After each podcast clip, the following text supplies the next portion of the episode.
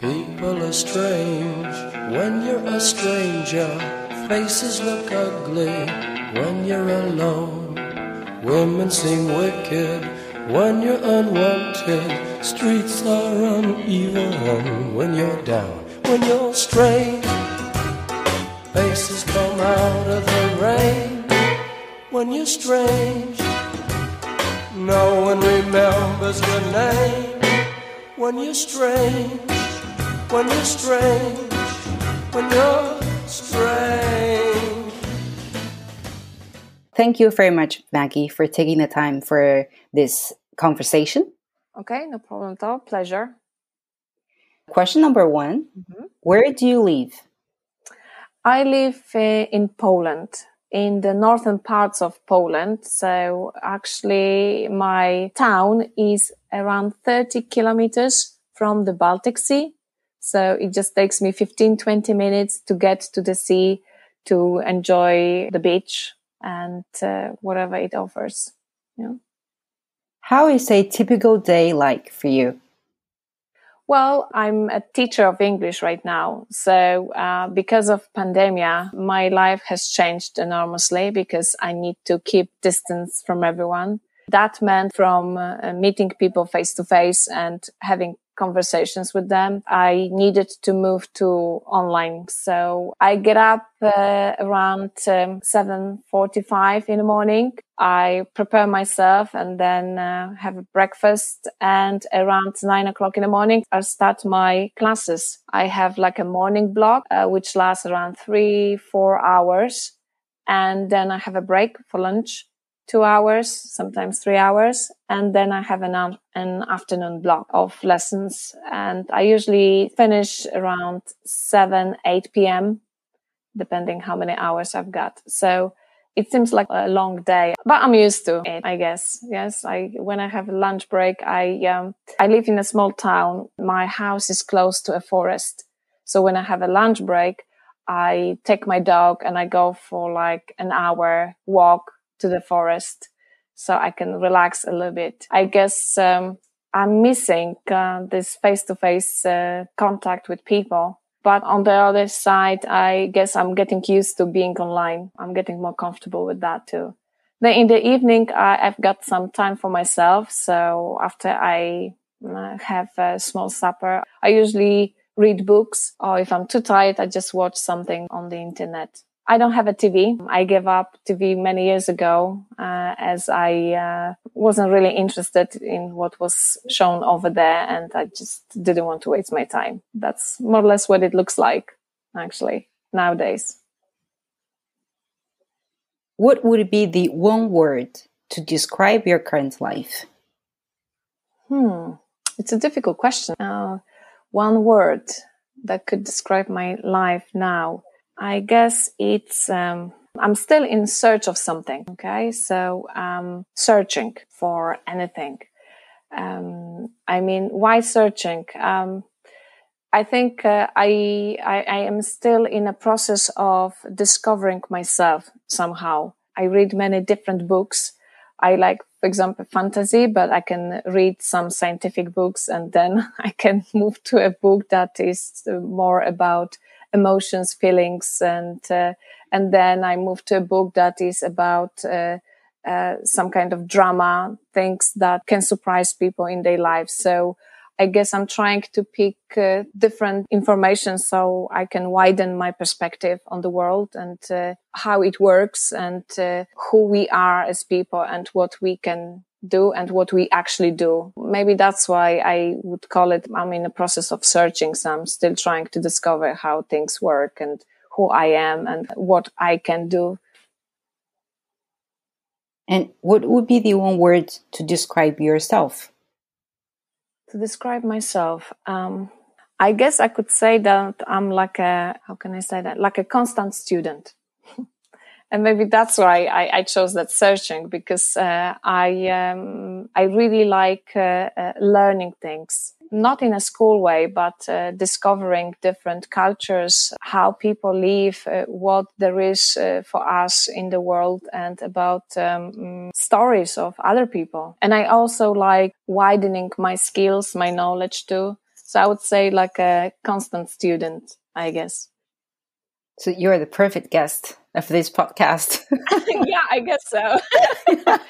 Because I, I really hope, you know, I can, you know, see the end result yeah. and enjoy what you've got because I'm really curious yeah. right now, you know, That's what good. other people have to say.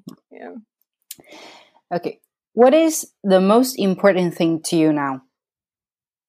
Well, I have to say that it's difficult because of the circumstances that we are living in right now. The pandemic has shown me that planning isn't a good option because life can surprise you in such a way that, you know, you could never actually even uh, pick this kind of option. That's why it's difficult for me to say what is the most important thing right now because I feel that I'm some kind of limited because of the pandemic.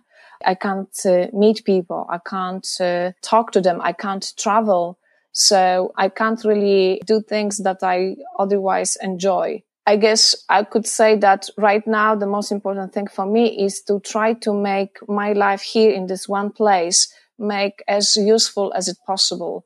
I've become a member of a, a group of volunteers and we try to help people locally.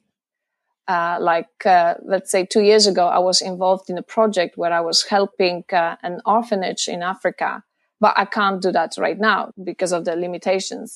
But I realized that there are still many things I can do here locally. The most important thing for me right now would be to make my life again meaningful in a way that I can be helpful for other people together with uh, my friends from the group, we are helping local orphanage we try to organize things for the kids over there. And uh, now we are actually planning uh, some kind of barbecue for them so they can enjoy their uh, Children's Day on the 1st of June. I discovered there are many homeless people too, people who really need some outside help in order to survive. This is something that is important for me right now. Can you describe a free moment that you lived recently? Uh, the moment when I feel free, I guess it's when I take my dog for a walk in the forest. I know it might sound strange, but I think the moment when I'm alone and there is just trees and birds and uh, all other things around me, to be honest, uh, I, I, guess thanks to the pandemic, some I had a chance to actually see so many new animals that I, I hadn't seen before. This is the moment when I feel free because I can uh, take in everything that is around me, the noises made by uh, animals and birds, let's say, or whatever is going on in the forest. And uh, I've got time to uh, have a closer look at how the nature is changing from a month to month. This is the moment when I can just forget about everything that is around back at home and feel this moment and uh, just be myself and enjoy it. Do you believe in miracles? Miracles. Um, I'm a person who tries to understand everything logically. So it's difficult for me to believe in miracles because it's kind of against the science. But I am well aware of the fact that sometimes unexplained things happen. And it's really difficult to um, kind of prove that uh, there was some kind of science involved or whatever. Um, so I guess uh, I am aware of the fact that things like that happen in the world. But if I had to wait for a miracle in order to make something happen, you know, I wouldn't wait for that. Yeah, I would just start getting things done because I know that I can't really wait for a miracle in order to get these things. So I need to work hard and I need to make these things happen rather than wait for something to happen.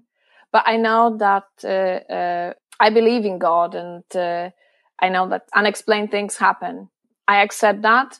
However, as I said, I'm not waiting for these things to happen to me. I just try to make things happen to myself. Yeah, myself. How do you understand love?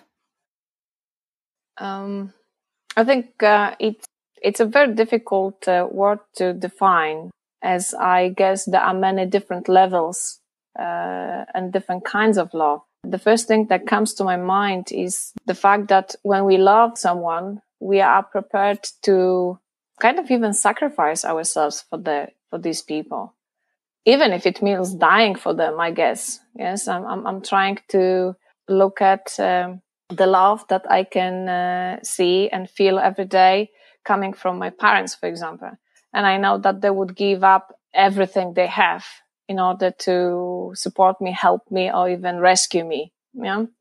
This is how much they love me. And so I guess love, it's something for me.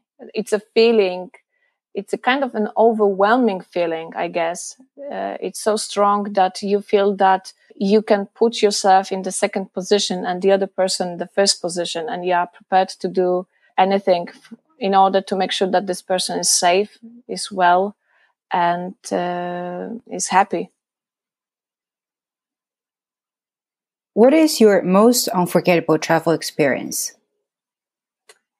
Okay. Um, the most unforgettable experience for me would be the expedition to Kilimanjaro. This is the highest mountain in Africa.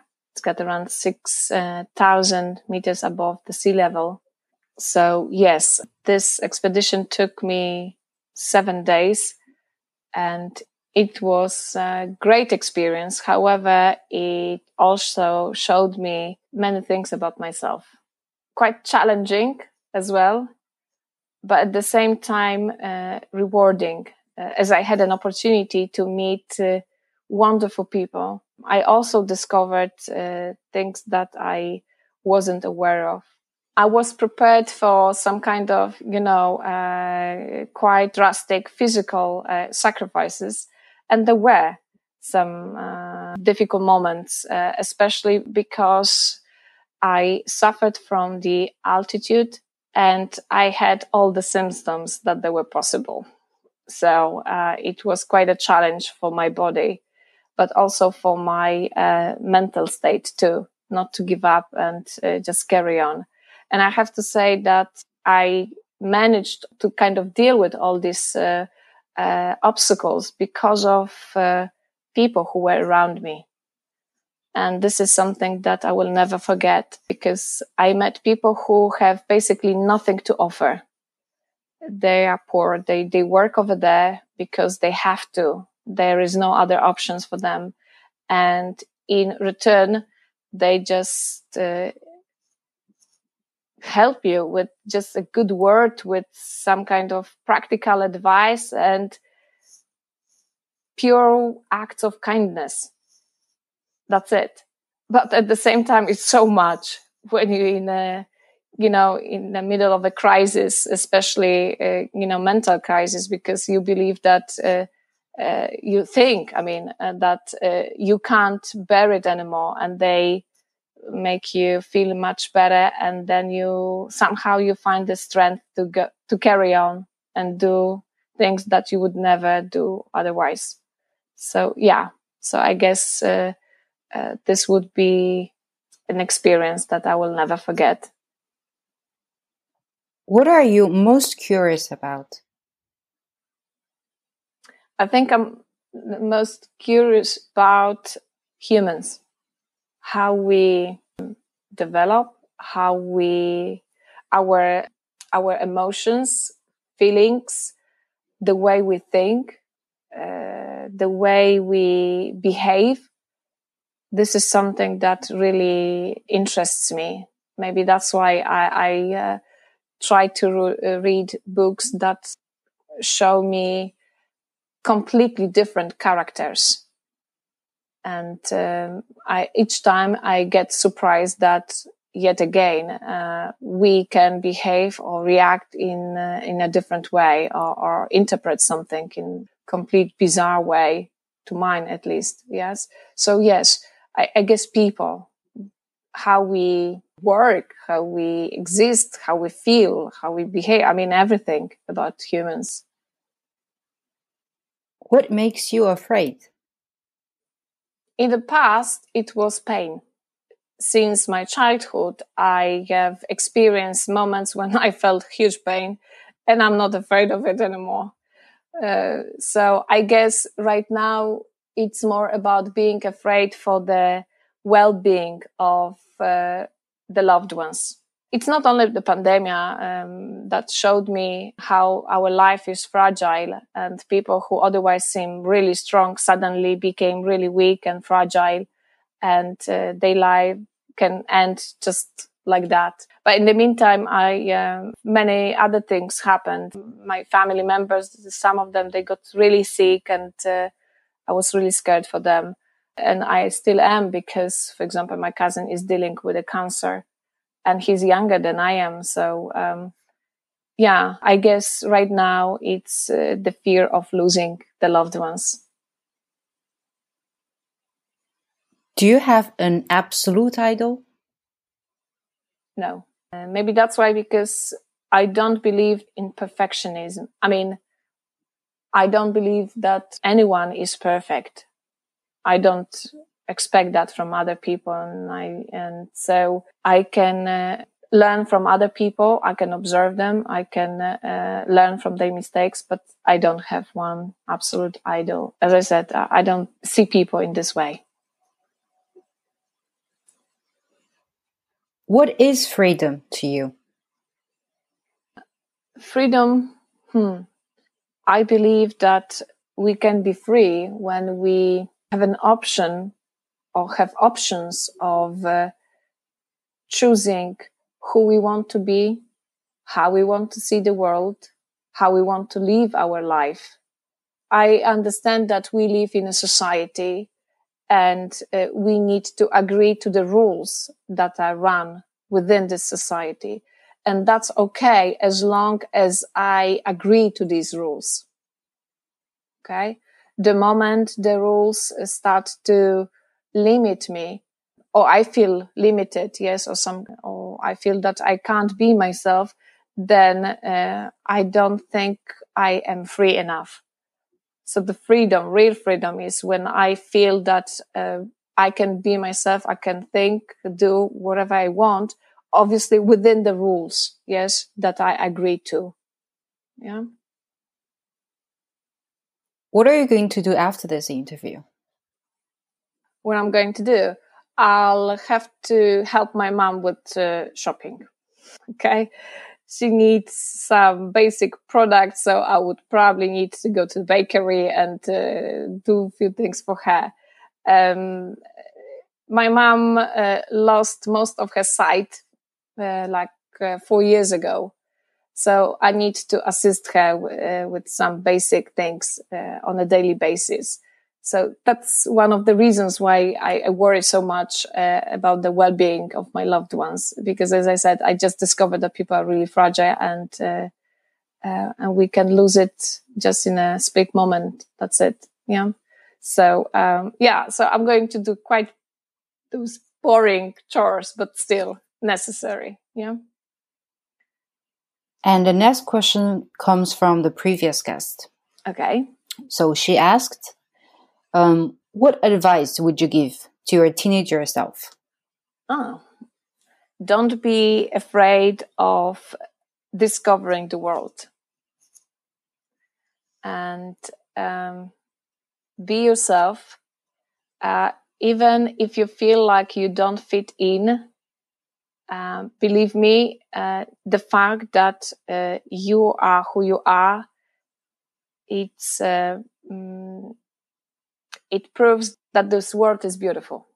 Because if we all were the same, that would be really boring. So be happy that uh, you are who you are, and it's uh, it's something wonderful because the best teams uh, are the teams where there is quite a lot of uh, diversity. So don't be afraid of exploring the world, uh, different cultures, languages. Be yourself and think for yourself don't get influenced by other people. Just, just try to make your own way. I guess that would be my message to my teenage myself. And what is the one question that you would like to ask the next guest? Okay. How do you see the role of a woman in a modern world? That's a big question. Yeah, well, this is something that uh, I'm uh, trying to find an answer to. Okay. So, um, where does it go, and and what kind of role women play in this world? Okay, that's a very good question. Excellent. Yeah. Okay. Thank you All again, right. Maggie. When you're a stranger, faces look ugly when you're alone. When you're strange, when you're strange, when you're strange.